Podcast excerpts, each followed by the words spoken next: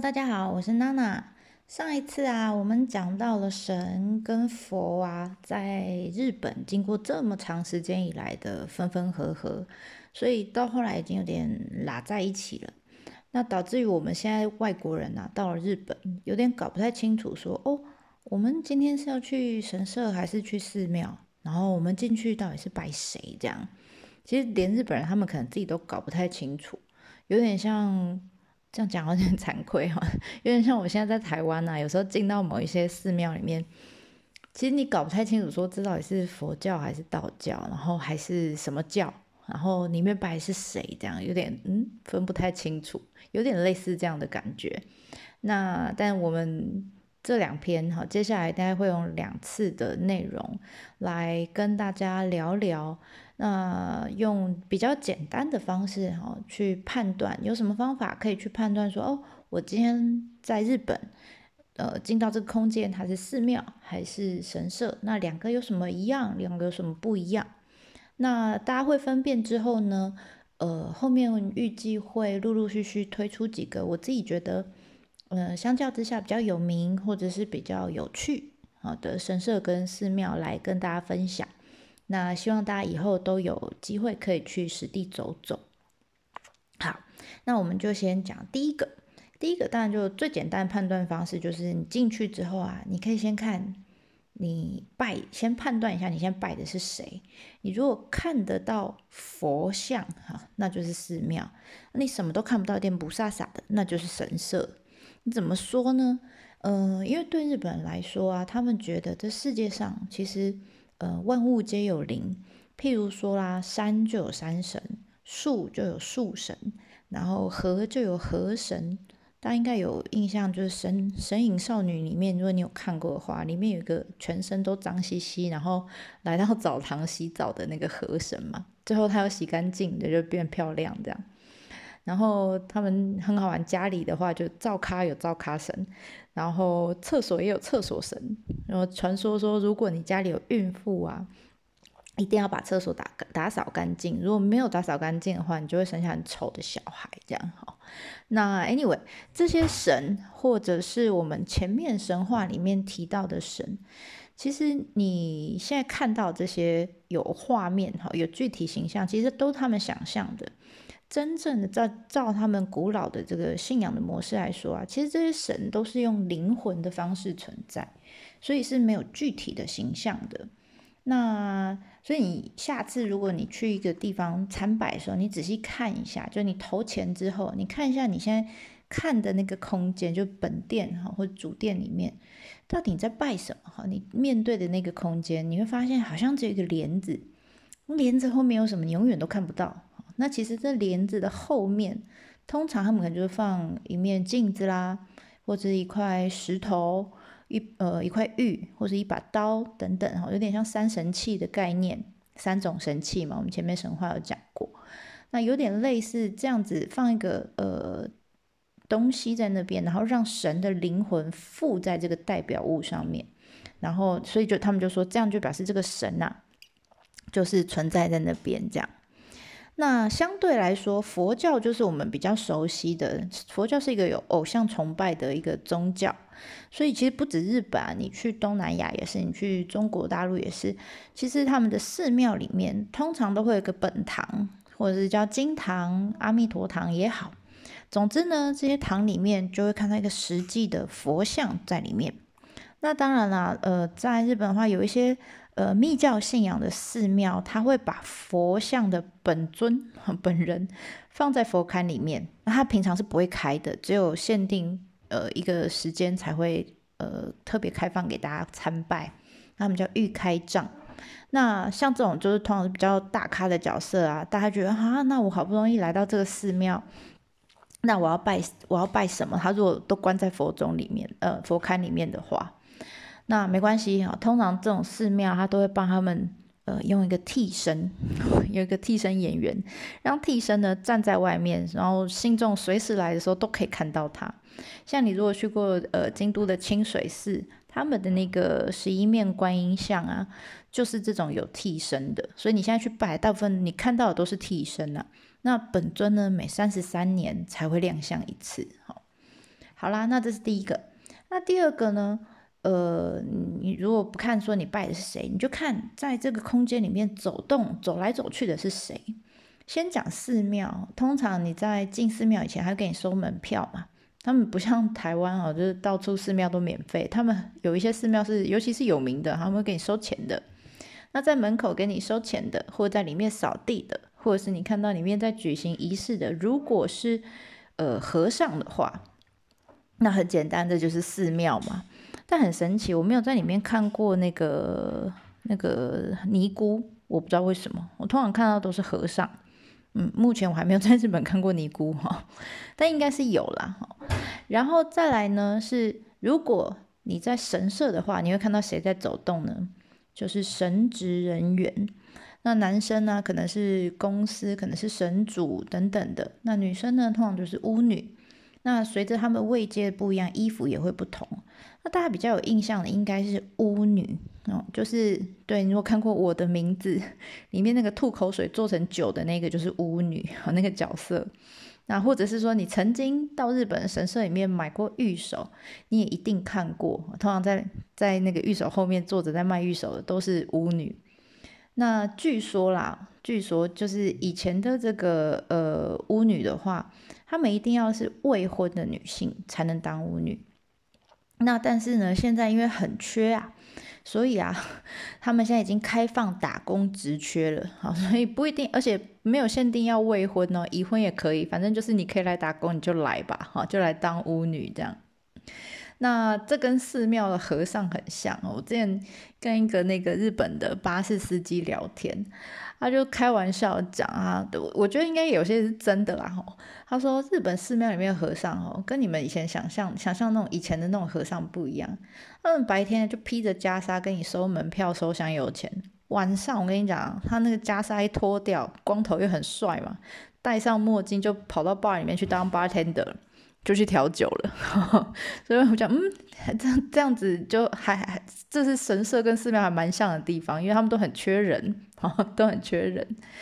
好，所以这是第二个。那第三个呢，就是参拜的方式不一样啦。在神社里面呢，我们通常就会呃先投钱，通常都是投五块钱，日币的五块，然后呢会摇铃铛，鞠躬两次，拍手两次，最后再鞠躬一次。这个是我们比较呃一般哈神大部分的神社都是这样。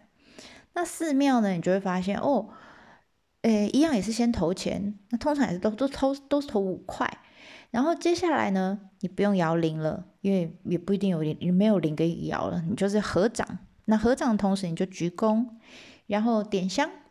或者是如果他有香炉，你就点香；或者是他们会用捻香的方式，哈，把香捻起来，然后有点放到额头前面，然后呢再把香放下去，这样，最后一鞠躬。那这是两个基本上的差异。那所以你可以先看说他们一样的地方是什么？一样都是投钱嘛，都是投五元。那五元其实在日日文里面呢叫 goen，跟缘分好 goen 一样的谐音。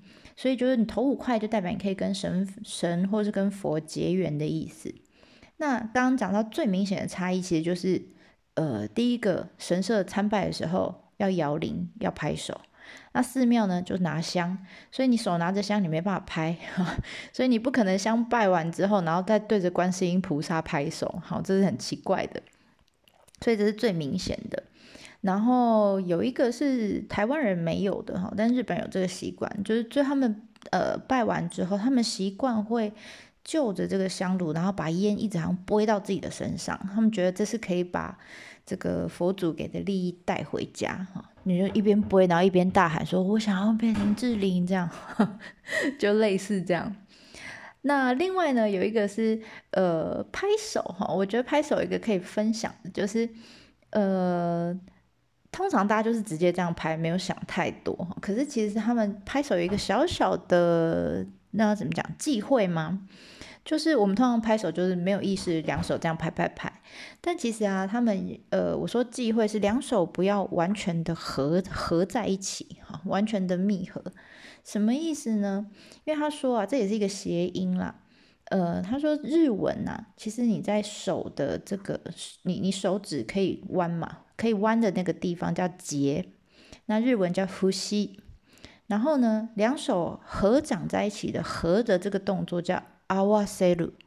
所以啊，如果你把两手手指头弯的地方全部都合起来，两掌合起来的话，就会变成是把两个结对结这样对在一起的话，就会变成叫呼吸合わせ。什么意思呢？就是不幸的意思啊，就变成不幸这个字。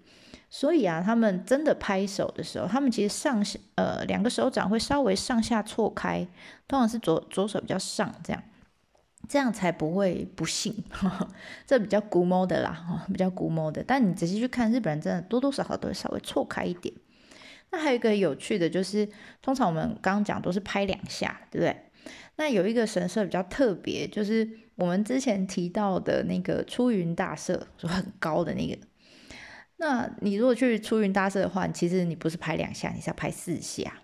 那为什么呢？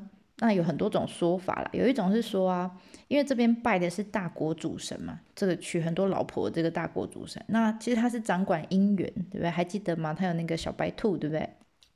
白兔大明神。所以，呃，那整个充满了恋爱氛围的神社里面呢、如果你拍四下，这也是谐音哈。四通常我们就讲西，就会想到死，对不对？其实不是，不是。我们刚刚讲西呀哇塞，就是幸福的意思。所以四跟西西呀哇塞，这日文的谐音是一样的。所以你要拍四下才能得到幸福。哦，这是第一个说法。第二个是说，你参拜的时候啊，就是你要连同你的另一半。就算他还没出现呢，啊，你要连你的一另外一半的的份，你要一起拍，所以两下两下加起来就是四下。那第三个是他们官网的官方说法啦，这个我觉得比较可信一点哈。他说他们神社其实在正式在办那个很呃正式的祭典的时候，神职人员其实是要拍八下的，比四下你就在比四下还多，你要在神前面啪啪啪啪啪啪啪一直拍八下。那为什么要八呢？其实有点像我们前面讲到的八百万神呐，八什么八什么，八其实是有无限，你把它放倒，你就会发现它是一个无限的符号，就表示我在神前面永远无限次的永远拍下去哈。那 所以他们说，为了体恤一般民众，其实你们不用这么辛苦，你们只要拍四下就可以让神明收到你们的心意哈，就永远在神明前面一直拍手的感觉，还蛮妙的。OK。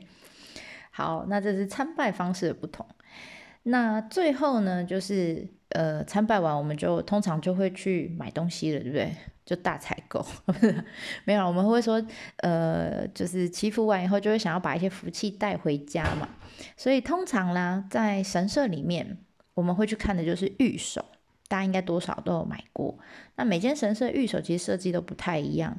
而且呢，他会依照这个每个神社的主祭神啊，他们有些强在，像刚刚讲大国主神强在恋爱嘛，然后有些神是强在武功，有些神神是强在智慧，叭叭叭，各式各样不一样的功能，所以它主打商品也不一样。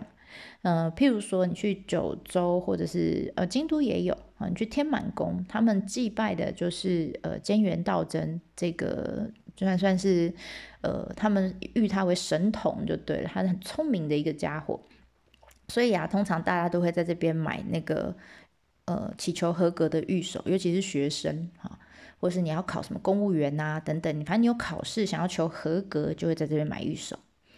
那如果你是去鹤呃那个镰仓的鹤冈八幡宫，那你呢就会那里拜的是那个武士的守护神，就武神呐、他们叫八幡神，那当然现在不用打仗啊，以前是求胜利嘛，那现在不用打仗，求什么呢？就是如果你是需要打官司的人，或者是你生意上需要跟人家竞标，这是一种就是要比赛的的那种状态下的话，那你就会去那边拜，然后那边就会卖那个胜利玉手，就是 祈求自己打胜仗这样。好，那还有，当然我们刚才还还有爱情嘛，你如果去京都清水寺。后面有个地主神社，那边就是各式各样，就是你会觉得挤满了少女在那边抢恋爱御守，然后旁边都是粉红泡泡，这样还蛮有趣的。那我不知道大家知不知道，就是其实你御守很多人都买回家送人，对不对？但你知道御守其实是有使用期限的，好，那 一般呢，他们认为啦，他们呃御守就是有点帮你挡煞的那种味道，就是会把不好东西吸纳进去。所以啊，他们呃用了一段时间，最多最多他们都希望不要超过一年。呃，一年之内你必须把玉手再拿回那个神社，那那边就会有纳札所，就是回收的地方。然后神职人员会把它一起做统一的这个烧毁，这样，那你就会觉得，嗯啊，我我我我御守买了，然后又丢回又还回去丢掉了，那我就没有御守啦。旁边那个巫女就会跟你招手说，啊，我们这边有新的哦，今年什么呃什么还有十二生肖不同年不同限定的这个御守可以来买哦，这样。那除了御守之外呢，其实还有一个是大家也多多少少会买的哈，那这叫会马。A 吗？啊，就是绘画的绘，然后马匹的马。那这个东西呢，通常就是一个木板，然后大家会把自己心愿写在上面，要挂在神社里面。那每隔一段时间呢，神职人员就会把它们收集起来，然后最后烧掉，烧给神。那这叫绘马烧纳式。其实跟刚刚讲那个呃那个什么御守有点像，就最后都会把它烧掉。那其实，在古代以前呢、以前的人是真的哈，会买真的马来进献给神的。那神社也很好，那你送马给我哈，那我就会把这些马都养得好好的，让他们吃好住好这样。那其实对民众来说，马其实是一个很高贵的东西，要有钱人才能负担得起。那神社也是啊，他一匹马、两匹马、三匹马，还要养养的马越来越多、越来越多，其实他们呃负担也越来越大。所以后来啊，慢慢慢慢的，他们就不送真的马了啊，他们就呃改成送假的马，譬如说用木头雕刻的啦，或是到最后就干脆直接在木板上面画马就好了，然后就进献给神社。那如此一来呢，就嗯对民众来说，对神社来说，两边的这个负担都算减轻了。好，所以这是一个两全其美的方法。那所以一直就演变到现在。那其实有很多神社啊，它会提供不是只不是上面不是画马的哈，有画爱心的啦，有用成银杏的形状的啦，用成饭匙形状的啦，叭叭叭，各式各样很创意的绘马哈。大家有时候买了以后反而不会挂在神社里，就想把它带回家这样。那相较于这个花样很多的神社啊，通常呢。呃，在寺庙里面，寺庙也会卖一些这种，就是让你带回家的东西，但通常他们花样就比较朴实一点哈。那早期呢，你如果去什么寺什么寺，他们大部分一定会卖的是佛珠，一串一串的佛珠。然后，当然后来有受到神社的影响，也开始卖御守，佛寺里面也有玉手，而且台湾现在也有。我之前在龙山寺看到有人在买玉手，然后。我想哇，这不是日本的吗？哈，没有，上面写龙山寺。而且呢，买的人很可爱，他还把那个御守拿去，呃，仿照台湾这种，照理说这种寺庙应该以前这种护护身符会拿去跪香炉、过香炉嘛，所以他就把这御守拿去过香炉这样。所以曾经有人在日本也问我说：“哎啊，这个要不要过香炉？”哈，他买了御守，问我要不要过香炉。我说。不用，日本神社里面没有香啊，里面没有香炉哦，所以他们没有过香炉的习惯。那当然，在传到寺庙以后，寺庙也没有。any，我觉得台湾这种就是有点中日混血的这个祈福方式，我觉得蛮可爱的哈。那当然啦，除了这个呃御守啦、佛珠之外，他们其实还有一个类似绘马的东西，但是是长长的一条木条、木板条这样。那这个东西我们叫护摩木。那这个上面一样，你也是可以写你的名字，然后你祈求，比如身体健康啦、阖家平安啦，哒哒哒都可以。然后经过一段时间之后，当然这是都是要花钱买的哈。然后经过一定时间累积之后呢，寺院就会寺庙的人就会一起把它全部都烧掉。好，那呃，像大家比较常听过的，应该是我不知道大家有没有听过，京都每年夏天的时候，他们就会有五山五山送火的仪式。好难念了，五座山，他们在五座山上面会有不同的文字或是图案，用火去排出来的。那他们这个火的烧的那个柴啊，烧的那个料就是护摩木来的啊，就最早就是这么来的。那除此之外呢，寺庙大概还有就是蜡烛，嗯，蜡烛他们就是让民众可以，他们叫献灯啊，因为他们觉得蜡烛的火焰是可以净化呃旁边的这个空间的，然后可以除魔，然后也可以消除你心中的这个黑暗的部分。所以呢，大致上从你看到的你参拜的方式，看到的人，呃，大概我先。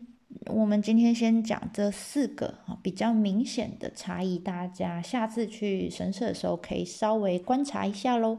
那其他我们就留待下回见。ではまたね。